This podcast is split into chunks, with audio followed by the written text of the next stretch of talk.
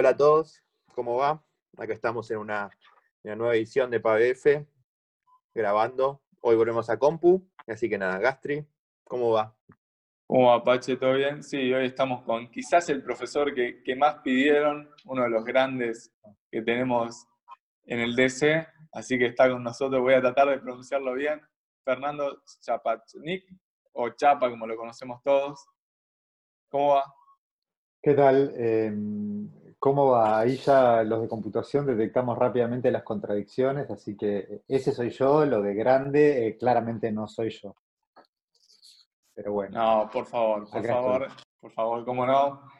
La humildad, pero sos uno de los, los grandes que tenemos el DC, uno de los, hoy, hoy en día de los más importantes. Eh, Generalmente, Siento que me van a pedir plata, no traje, pues me empiezo por ahí. No, no No. tengo, no, no pasa por el Zoom. Eh,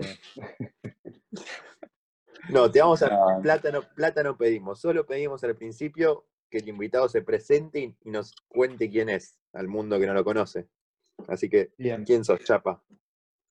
Eh, bueno, a ver, me- eh, yo me llamo Fernando Zapasnik, hice toda mi carrera en nuestra propia facultad, eh, me dediqué, me recibí de licenciado eh, primero y luego eh, me recibí de, me doctoré hace ya varios años. Tengo una trayectoria que por ahí no es la más común para los, para mis colegas, que es que yo soy lo que podríamos llamar un semi-exclusivo, no quiero decir eh, legítimo o auténtico, pero la mayor parte de mis colegas que son semi-exclusivos tienen su otra mitad en alguna otra institución del sistema científico y en mi caso, mi otra mitad durante muchos años fue en la industria, haciendo software en la industria privada, luego hice software para el sector público y ahora trabajo en la Fundación Sadowski, dedicándome a algo que tiene que ver un poco más con la gestión o con la política pública, pero tengo efectivamente como dos trabajos distintos, que se combinan, pero, pero que son distintos.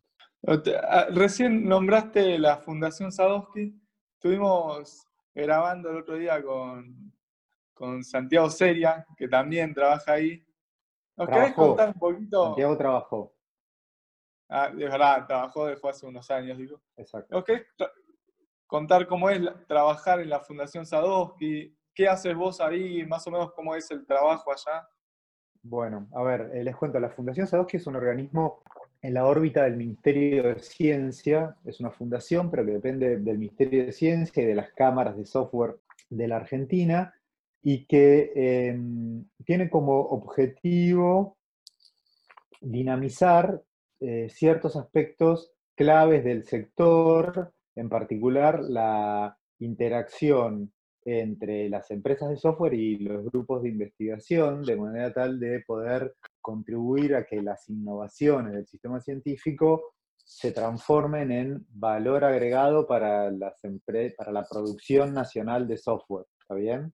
Eh, eso es algo que eh, probablemente ya lo hayan charlado con Santiago, pero lo repasamos. No se da naturalmente, ¿no? Ah, eh, hay una idea que a veces se llama el modelo lineal, que eh, lo que dice es que, bueno, eh, las universidades, eh, los institutos de investigación hacen ciencia, con el tiempo esa ciencia se transforma en tecnología y esa tecnología se transforma en productos. Ese camino ideal en la práctica no sucede por un montón de cosas. Entonces, para que suceda, hay que juntar a, esos dos actores, digamos, al sistema científico y a las empresas, eh, para que no tomen caminos independientes. Hay que, es un trabajo activo de, bueno, tiene un montón de características particulares la vinculación tecnológica.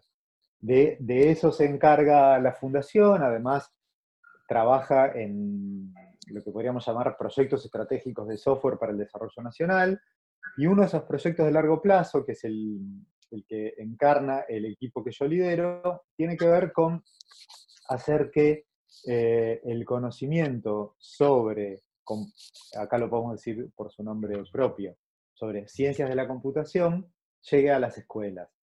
¿Por qué queremos que llegue a las escuelas? Porque así como hoy en día todos eh, podemos leer los diarios y entender qué significa si hay o no hay una vacuna para el coronavirus y qué significa eh, que una persona sea contagiosa em, y algunos recordamos un poquito mejor que otros la diferencia entre virus y bacteria, eh, otros por ahí no nos acordamos también, pero si nos alejamos un poquito por ahí dentro de nuestro propio círculo familiar, hay alguien que sí se acuerda lo que aprendió en la escuela, porque lo aprendimos en la escuela.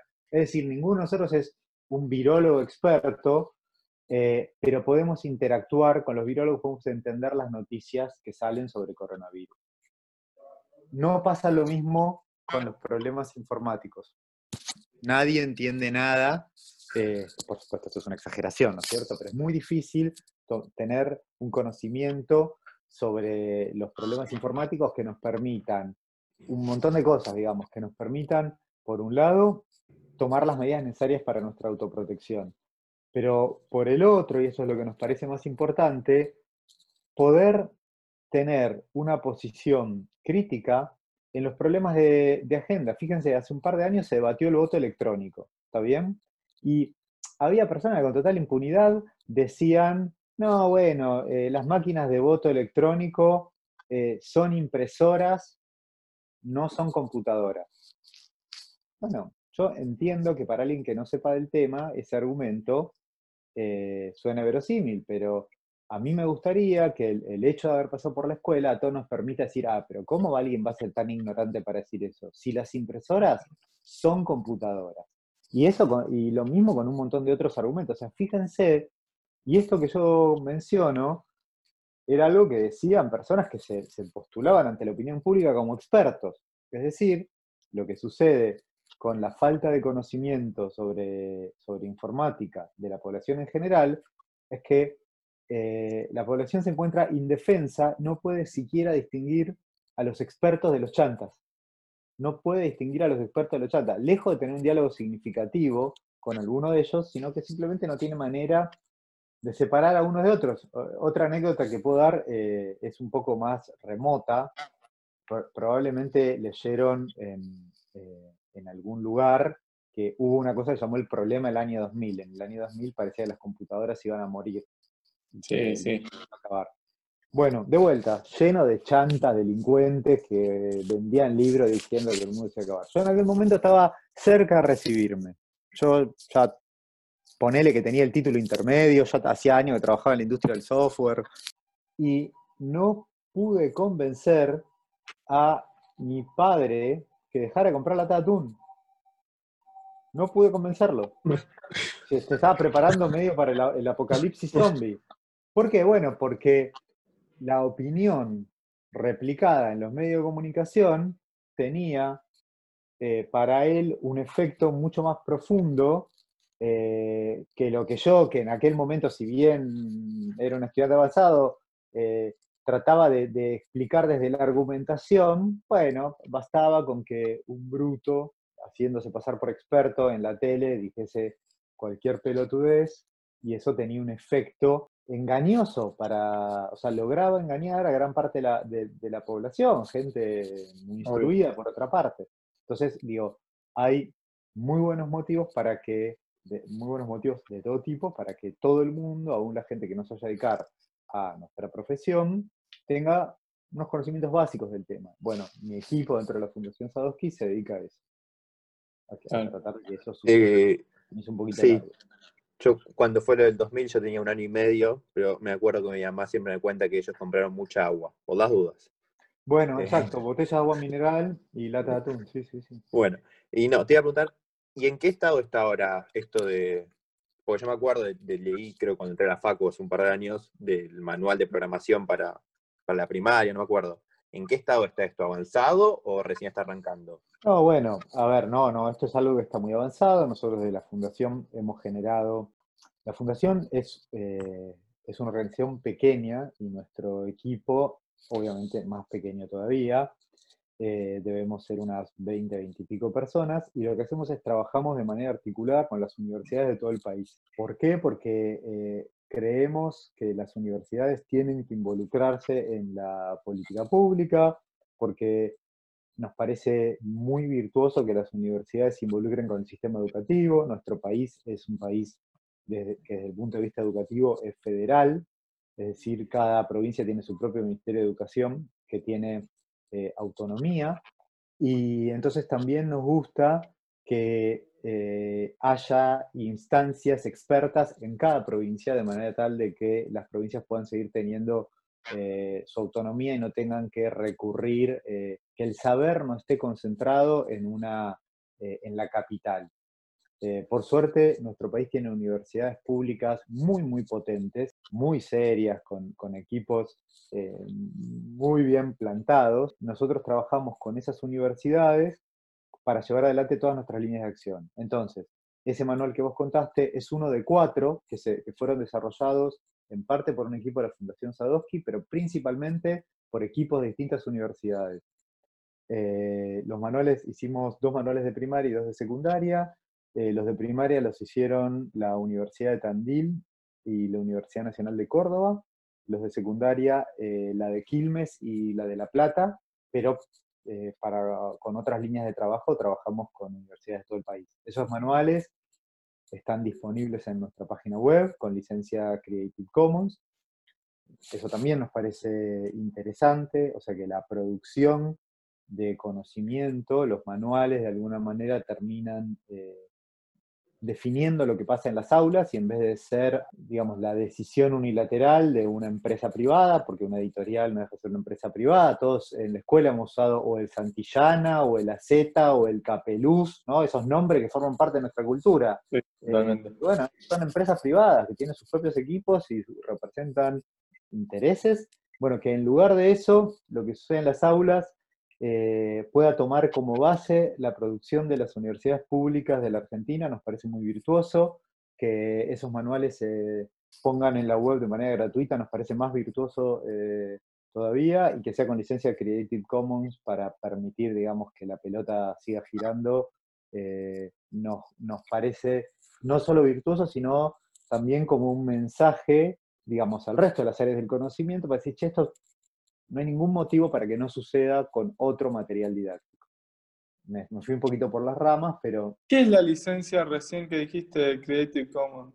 Bueno, Creative Commons es como, es, como las licencias de software libre, pero para material que no es software, para decirlo de otra manera, para otras producciones intelectuales. Las, las licencias Creative Commons vienen con sabores, o sea, no hay una sola, hay varios sabores, pero básicamente son licencias que a diferencia del material que tiene copyright, que lo que significa a veces mío, mío, mío, y no te lo presto y no lo toques y no lo mires muy de cerca, porque en cualquier momento te cae SWAT con los perros, este, con los Doberman asesinos, acá es al revés, es no solo lo podés usar, sino que además podés tomar partes de eso y, reformularlas, que en nuestro caso, mientras digas de dónde lo sacaste y mientras eh, no lo quieras vender, eh, puedes hacer básicamente lo que quieras con el material. Lo puedes reproducir, lo puedes meter dentro de otras producciones, etc.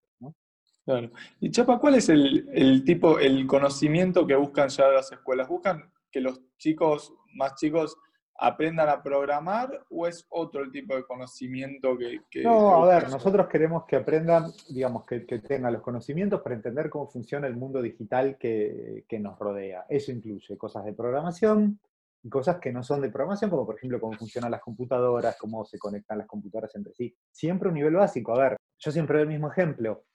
Para saber por qué me enseñan eh, la fuerza de gravedad en la escuela. Si yo ya sabía antes de la escuela que los objetos se caían, ¿no? Los soltaba y se caían, eso lo sabe, lo aprendemos muy pequeños, ¿no? Cuando, cuando los bebés sueltan los objetos al piso, están aprendiendo eh, que existe la gravedad y están jugando con eso. Bueno, ¿por qué en la escuela tiene que aparecer ese conocimiento y por qué me hacen hacer las ecuaciones? Bueno, porque hay una diferencia eh, entre anoticiarse de un tema y comprenderlo en profundidad, conectarlo con otras áreas del saber, problematizarlo, poder separarlo en sus componentes y eh, no es lo mismo simplemente saber que los objetos se caen que saber que la gravedad es una de las fuerzas principales del universo, porque eso me, abre la puerta a otros temas, como decía, me permite conectarlo con otras áreas del saber, y en particular, digo, lo mismo yo podría decir del 25 de mayo, ¿no? Yo ya sabía que el 25 de mayo había que ponerse la escarapela y, ¿no? y que me daban chocolate caliente, qué sé yo. Bueno, en, la escuela eh, no solo se trata de, darle profundidad a ese fenómeno, sino también poder compararlo, poder eh, entender que hay distintas visiones de, de, un mismo fenómeno, ¿está bien? Que hay distintas interpretaciones. Y además, eh, en el caso de la tecnología, nos permite comprender que hay una frase de Freire que casi diría que es mi frase de, cabecera, Paulo Freire, educador eh, brasileño, conocido por la pedagogía de la liberación, Freire decía que eh, las cosas no son así, las cosas están así, y que hay una diferencia fundamental entre los dos conceptos, porque si las cosas son de determinada manera, eso significa que estamos resaltando su carácter inamovible y entonces nos pone a nosotros en un rol de espectadores y no podemos hacer nada para que dejen de ser así, mientras que si están así, se trata de una condición transitoria y nos inmediatamente eso a nosotros nos habilita a preguntarnos de qué otra manera podrían estar y entender que tenemos la capacidad de hacer que estén de otra manera. Bueno, la tecnología no es, la tecnología está. Y entonces eso nos habilita a, ya sea eh, los que nos vayamos a dedicar a la tecnología, pensar que nosotros podemos tener que ver en que esté de otra manera. Y los que no, que quieran ejercer eh, una ciudadanía de primer nivel, de vuelta, no ser meros espectadores de la realidad, sino poder opinar sobre ella, también poder decir, ah, ¿por qué esto tiene que ser de esa manera y por qué no puede ser de otra manera? ¿no? Construir opinión, tratar de, trazar sendas. Eso, a eso nos habilita el hecho de, comprender mejor la tecnología, de tener un conocimiento general, ¿no? Una ciudadanía tecnológica. Eh, bueno, creo que podría estar hablando todo el día de esto porque es algo que me súper interesa, pero bueno, deberíamos cambiar, así que te hago una última pregunta del tema para sacármela, que creo que es el agua a todos, y es, ¿cómo crees que está el, la, industria o el desarrollo de software en el país, o la industria tecnológica, si se le da la suficiente bola desde el gobierno, si se le impulsa, no gobierno, Estado, o si falta todavía dar más pilas, ya sea a nivel educativo, industrial, de donde sea? O sea, ¿vos querés que hablemos de, la tecnología informática o de la tecnología en general? No, de informática. O sea, bueno, a ver, voy a decir algo que decimos siempre que hablamos de informática, que es que somos un área del conocimiento relativamente nueva y eso se nota en todas partes, digamos. Se nota desde cualquier ángulo que lo mires. Hay camino ya trazado y camino por andar en, en lo que refiere a lo que pasa con la informática en el país. Nosotros tenemos una industria de software vigorosa que exporta y que genera empleo de calidad. ¿Está bien? Ahora, digamos, ahí tenemos algo positivo para decir. El Estado la reconoce con la continuidad de una ley que ahora se llama de Economía del Conocimiento, que la reconoce como industria y la, y la favorece. O sea, es uno de los sectores que el Estado, ya desde hace muchos años, considera que tiene que, tiene que empujar, que favorecer y desarrollar. Me abstraigo un poco, hay un debate actual sobre la nueva ley de economía del conocimiento, si se cuelan o no se cuelan ahí algunas empresas que tal vez no lo son. Me abstraigo de eso porque me parece que eso es algo coyuntural. más interesante que eso me parece decir que, a ver, la, la industria de software nacional tiene todavía un desafío que es dejar, a ver, la industria de software genera divisas para el país. Entran dólares por valor agregado que producen argentinos y argentinas. Eso es muy, muy valioso. Ahora bien, si consideramos los insumos que utiliza esa industria, muchas veces utiliza licencias de software extranjero. entonces en la balanza neta eh, se van más dólares de los que entran. Entonces ahí hay un desafío como país, entender qué importaciones podemos sustituir para dejar de, tener un problema de, balanza, para dejar de contribuir al problema de balanza de pagos en la industria del software. Eh, otro problema que tenemos es que el Estado no suele ser un buen comprador de software, en parte porque eh, el, Estado no es un buen eh, pagador de sueldos, es decir, el Estado suele pagar sus sueldos en tiempo y forma, pero no paga buenos sueldos. Y eso es algo malo en general. Eh, nosotros querríamos que las personas más capacitadas eh, quieran trabajar en el Estado y por, tenemos la suerte que hoy en día eso sucede, pero a veces la industria del software eh, paga, paga mucho más y la diferencia es muy alta, entonces es muy difícil eh, conseguir cuadros informáticos para, para, el Estado. Entonces eso hace que el Estado tenga planteles debilitados que, y eso a su vez lo deja a merced de consultoras que terminan cobrándole precios excesivos o no entregando toda la funcionalidad que requiere. Hay trabajo pendiente por hacer en la manera en la que el Estado contrata software, pero también en la manera en la que el Estado arma sus planteles tecnológicos. ¿No? Digamos, eso como para mencionarte algunas de las, de las cuestiones. Eh, eh, última, y, si querés, te agrego un tema más algo que notamos en, la Fundación Sadowski desde hace muchos años es que a veces nos convocan para proyectos muy interesantes y para cuando nos convocan, las características generales del proyecto ya están pensadas y suele aparecer una idea de, bueno, lo condimento con tecnología el proyecto, ¿no? Como yo ya tengo preparada, este, tengo preparada las pastas, ya le puse la salsa y entonces es un poquito, a ver, viste, un poquito más de sal, un poquito más de pimienta. Nos llaman cuando ya está eh, listo el proyecto porque tienen un desafío tecnológico. Y cuando uno empieza a desmenuzar, se da cuenta que en realidad la tecnología tiene que haber sido un componente central de, ese proyecto. Eh, así como hay proyectos donde la manera en la que esos proyectos se comunican hace al éxito o al fracaso, ¿no?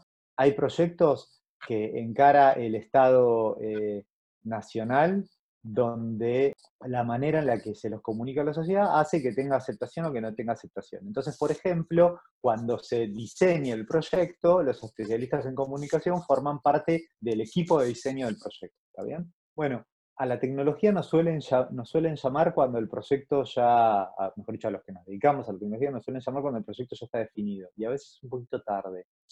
Y nosotros trabajamos, eh, digamos, eh, esto que voy a contar ahora no, lo interpretemos en sentido personal, no estoy hablando ni de un gobierno ni de una jurisdicción, porque es una reflexión que viene de, muchos años y que sale de haber trabajado con eh, distintas, distintos colores políticos, tanto en, la administración nacional como jurisdiccional, de, municipios, de ciudades y demás de gobernaciones, de ministerios. Hay, hay una idea, creo que hoy en día todos estaríamos de acuerdo, en que para acceder a un cargo público en, de cualquier tipo de responsabilidad, digo, también pasa en las empresas, ¿no? Nadie pondría a cargo de un área a alguien que no tenga ciertos conocimientos de economía, ¿no? Porque entendemos que en cualquier proyecto medianamente complejo, el factor económico es clave. Hay que, hay que, hay que administrar recursos, hay que saber manejarlos, etcétera.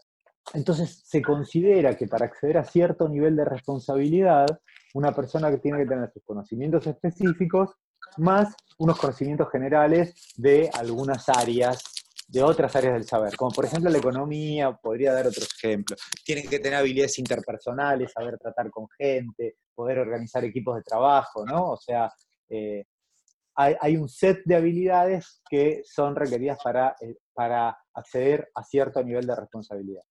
Bueno, deberíamos empezar a, considerar que dentro de ese set tiene que estar un conocimiento de la tecnología informática. Claro. ¿No? Porque, de vuelta, hoy en día es imposible pensar ningún proyecto medianamente complejo si no sin un fuerte componente tecnológico. Y cuando digo tecnológico, hablo de computadoras y de software, principalmente de software. Entonces, me parece que deberíamos, las personas a las que les interese poder asumir responsabilidades, más allá de esta formación básica eh, de la producto de la escolaridad de la que yo hablaba al principio, deberían, así como seguro hicieron algún cursito de economía, leyeron algún libro de economía, bueno, lo mismo deberían hacer sobre cómo funciona el software. Deberían entender cómo funciona el software, cómo se construye, cuáles son las etapas, ¿está bien? ¿Qué tamaño de equipo hace falta? ¿Qué tiempos tiene el software? Hay una serie de conocimientos que vendría muy bien que estén disponibles para facilitar las conversaciones, ¿no? Entre los Como que se creen más fácil de lo que es, ¿no? sí, hay un desconocimiento profundo, digamos, desde, eh, desde a veces un tecnooptimismo de eh, hagamos una app para, cosas que por ahí no requieren una app, eh, hasta no entender las complejidades, los tiempos, los riesgos tecnológicos, ¿está bien? Por ejemplo, una conversación que casi parece una, una repetición que hemos tenido a lo largo del tiempo es funcionarios a cargo de algún área de mucho, mucho interés para la sociedad, que trabajan algún tema muy, muy importante, ya sea en su provincia, en su municipio, en su ministerio, y vienen y dicen, bueno, eh, hagamos una app. ¿no? Tengo esta plata, conseguí un financiamiento no sé dónde, hagamos esta app. Y a mí me gustaría que para cuando vengan ya entiendan que una pieza de software hay que mantenerla. Entonces, digamos, es un poco frustrante la parte de la conversión donde dice, bueno, ok, vos conseguiste esa plata, dejémoslo si alcanza o no alcanza, supongamos que alcanza, eso alcanza para la primera versión, luego alguien la tiene que mantener, luego requerís una infraestructura de, hardware, de conectividad, etcétera, para dar ese servicio. Con el tiempo, eh, la tecnología se vuelve obsoleta y hay que mantenerla. ¿Y eso de dónde lo vas a financiar? Y ahí está. Ah, existe eso. ¿no? Y es, es de me gustaría que eso no sucediese, ¿se entiende? Como que las personas cuando llegasen a, concebir que hay un proyecto tecnológico ya entendiesen que un proyecto tecnológico hay que mantenerlo. Por ejemplo, eso entre un, entre un montón de cosas. No digo que sepan cómo, pero que sepan que eso tiene que suceder, por ejemplo y hablando de que laburaste con muchos estados, estuviste trabajando en la creación de la aplicación ahora de, cuidar con todo el tema del coronavirus, ¿no? Sí. ¿Cómo fue la, creación? ¿Cómo fue llevarse con, Estás muy metido de cerca en, en, un tema que hoy nos tiene en vilo a todos los argentinos. Es un tema, la verdad es que... No, eh, bueno, coronavirus es un tema eh, muy frustrante en general, digamos, ¿no? O sea, porque todo lo que hacemos, siempre lo estamos corriendo atrás, todo lo que hacemos es, es, poco, no alcanza, bueno, nada, no, no, les voy a contar algo que, en el sentido que ustedes no sepan. Eh, sí fue interesante desde lo tecnológico hacer una aplicación que utilizan cotidianamente eh, varios millones de personas. Eso fue un proyecto interesante. Eh, es un proyecto interesante, eh, Cuidar es una aplicación que sigue viva y sigue en desarrollo. Es muy demandante. Por ahí, ahí, eh, digamos, lo que yo destaco es dos cosas destaco. a ver, cuando yo cuando digo que participo en la aplicación Cuidar, es como parte de un conjunto de, científicos que estamos colaborando en distintos aspectos de, la, de la aplicación, hay un montón de sistemas de backend, un montón de procesamiento de información, etc.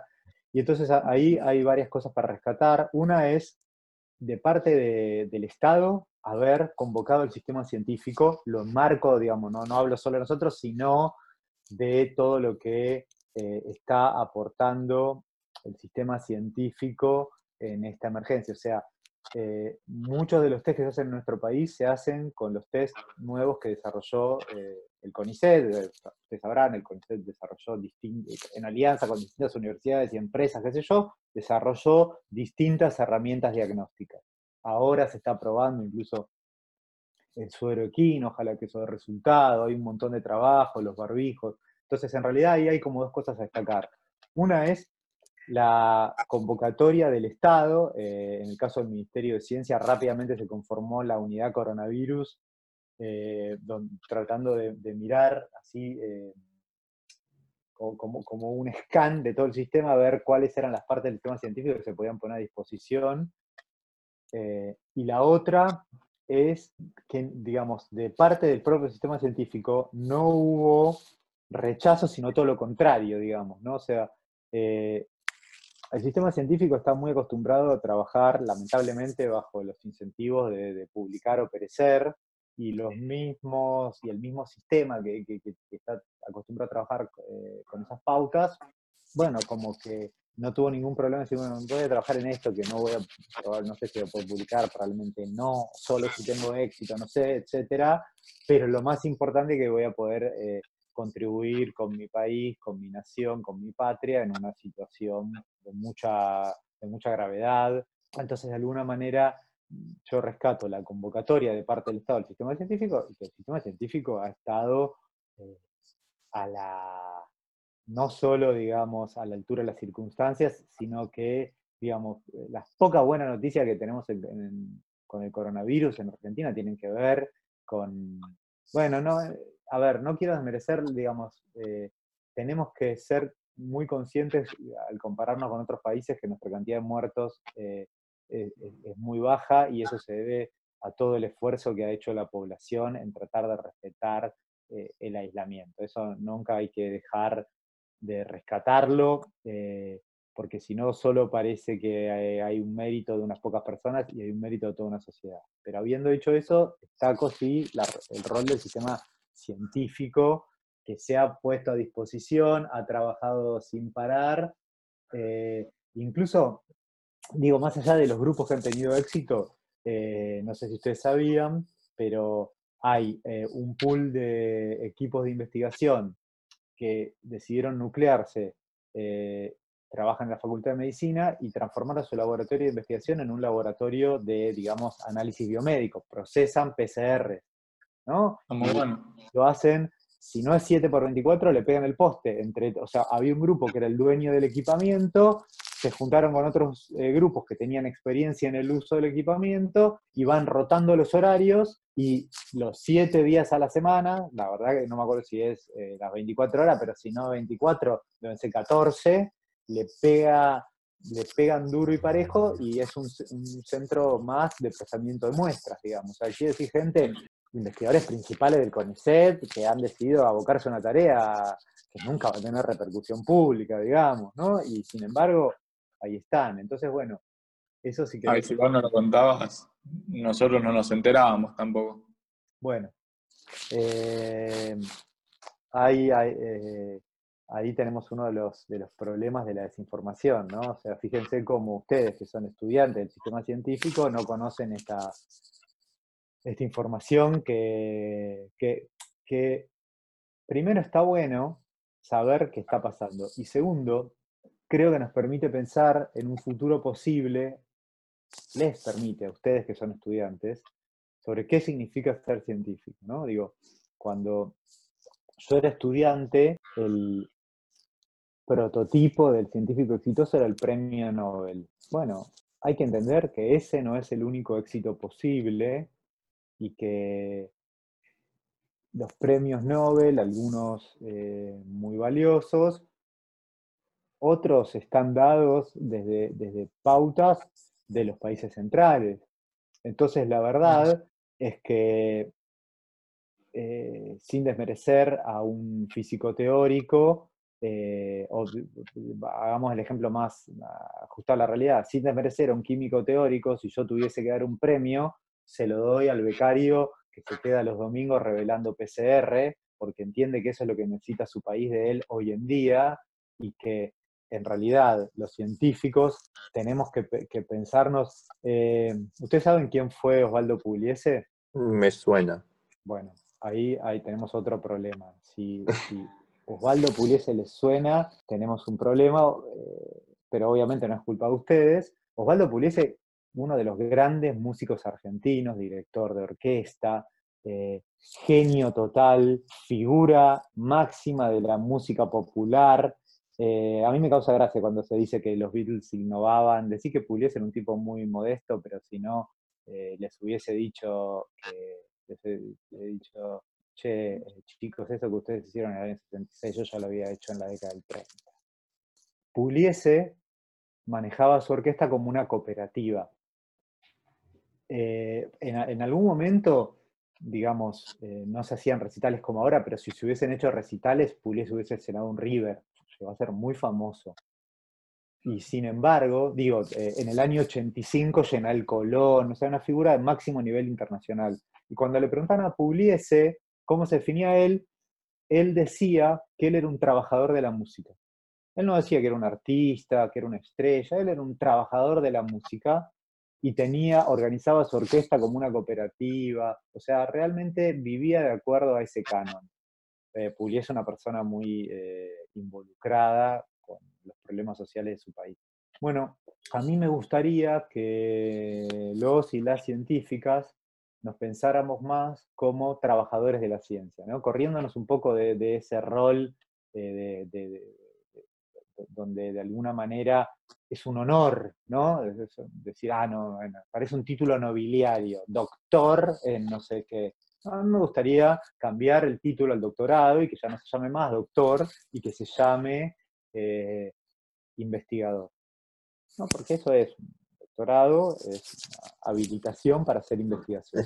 Me parece que está bueno poder cuando alguien ingresa a la carrera científica, poder pensarse de esa manera. ¿A qué te vas a dedicar? Mira, yo soy un trabajador o una trabajadora de la ciencia. ¿Y a qué te vas a dedicar? Bueno, me interesan tales temas, pero por ahí me gustaría poder aportar a resolver los problemas de mi país. ¿Cuáles? Los que haga falta en cada momento. Digo, creemos que la ciencia es importante, yo creo que la ciencia es fundamental. Creo que un montón de los problemas de la humanidad y un montón de los problemas de nuestro país se resuelven con conocimiento la pandemia lo, lo dejado al descubierto, eh, no solo en, toda la parte, si quieren, más biomédica, sino eh, todas las cosas que tuvimos que hacer desde la tecnología y todas las que hay que seguir haciendo, etc. Los problemas, el conocimiento sirve para resolver los problemas de la sociedad. Bueno, entonces eh, me gustaría pensar al científico como una persona que quiere dedicarse al conocimiento para resolver los problemas de su sociedad. Tocando un poco lo que tocabas, eh, ¿existe a veces cierta, capaz en la facu se dice que existe cierta soberbia o cierta competencia que a veces resta más de lo que suma? Sí, claro, por supuesto. Sí, sí, sí, sí. Sí, sí, pero en todo, en todo el sistema científico. De hecho, eh, hubo una, un hecho que tuvo cierta repercusión mediática. ¿Lo conocen a Fabricio Ballarini? Sí, el eh, lo del H-Index. Sí, exacto. Fabricio ah, es un científico, un investigador del CONICET, que hace años se preocupa por la vinculación y que desde que empezó esta crisis está laburando a destajo, a destajo por tratar de combatir las, fake news y la información falopa y hace un montón de esfuerzo para desde eh, como tiene cierta llegada en, los en las redes y en los medios, de tratar de distribuir, él la llama info de la buena. Y entró en una controversia con, eh, con aparentemente eh, otro investigador y, el otro le refría en la cara que tiene un índice de impacto, no, un índice de impacto tiene que ver con citas, mucho mayor.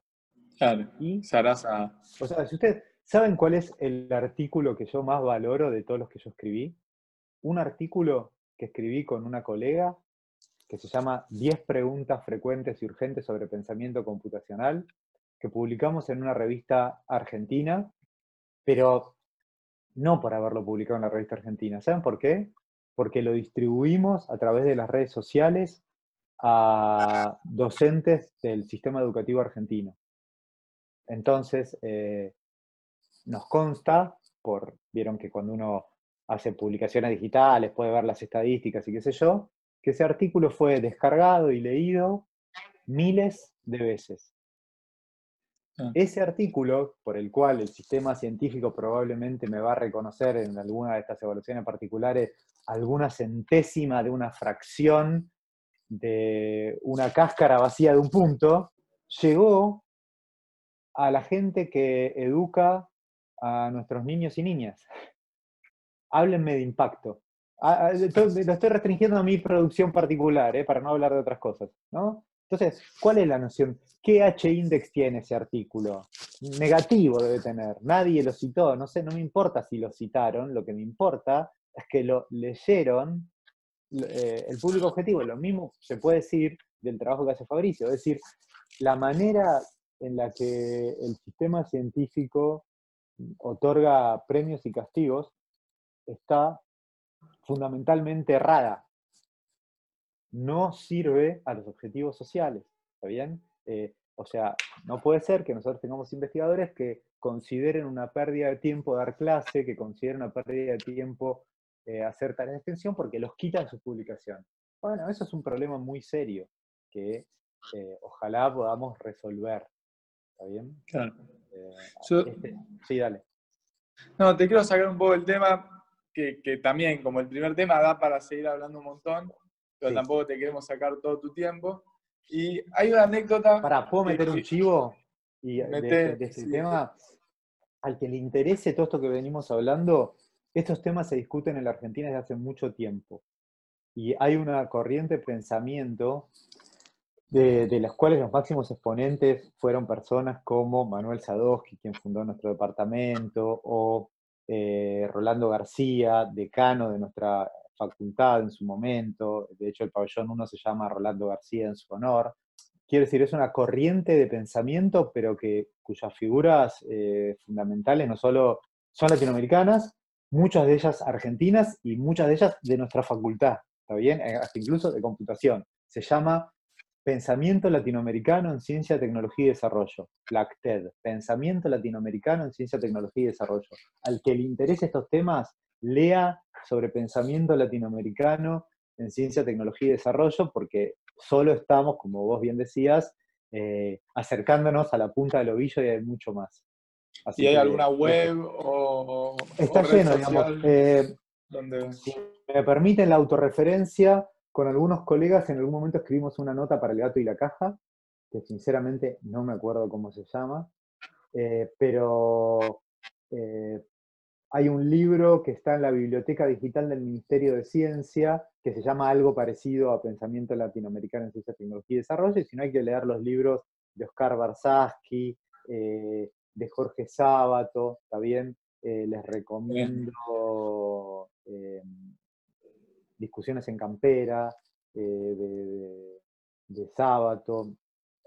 Este, la, en la página web de la fundación tienen la biografía de Manuel Sadowski, que se llama el, algo así como Manuel Sadowski, el líder de la tribu, o Sadowski por Sadowski, están las ediciones digitales.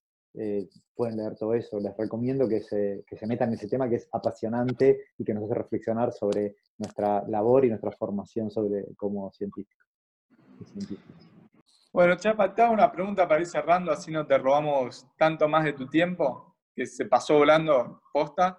Es, tuviste, contaste una anécdota, vos fuiste profe mío en sistemas este cuatri, contaste una anécdota divertido, muy particular sobre cómo conociste al hijo de uno de los grandes de la computación, como es Esker Dijkstra, el neerlandés. Así que si, la querés contar para, los que no, te tuvieron como profesor. Sí, eh, bueno, contemos esa historia. Hace unos años me toca ir a Ámsterdam, a, Holanda, Ámsterdam.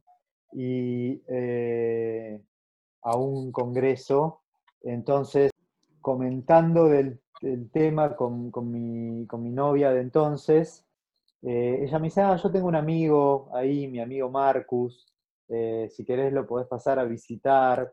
yo no le daba mucha bola al tema porque iba justo para los días del congreso, eh, qué sé yo. Entonces cuando finalmente termino pasarlo, sacar los pasajes, veo que por ahí me quedaba algún día más. Entonces le digo, bueno, qué sé yo, sí, pasame el contacto de, tu amigo Marcus y, le escribo, qué sé yo. Y me, me, pasa el contacto y veo que se llama Marcus Dijkstra. Eh, como vos bien contaste, Edgar Dijkstra eh, es uno de los fundadores de, nuestra disciplina. todos hemos estudiado un montón de cosas de Dijkstra desde que entramos a la primera materia, digamos, y cuando somos docentes nos toca explicar sus ideas y sus aportes. Y yo le pregunto, eh, mi, mi, novia de aquel entonces, bióloga, le pregunto, eh, pero vos, vos sabés si él tiene algo que ver con Edgar Dijkstra? no, no sé, ¿quién es Edgar, Edgar Dijkstra? Y entonces yo le explico, bueno, son nuestros próceres, no sé qué. Y me dice, ah, sí, creo que el papá sí algo en computadoras. entonces, bueno, eh, voy eh, y lo conozco. Eh, Marcus es un tipo divino, la verdad que un, encanto de ser humano.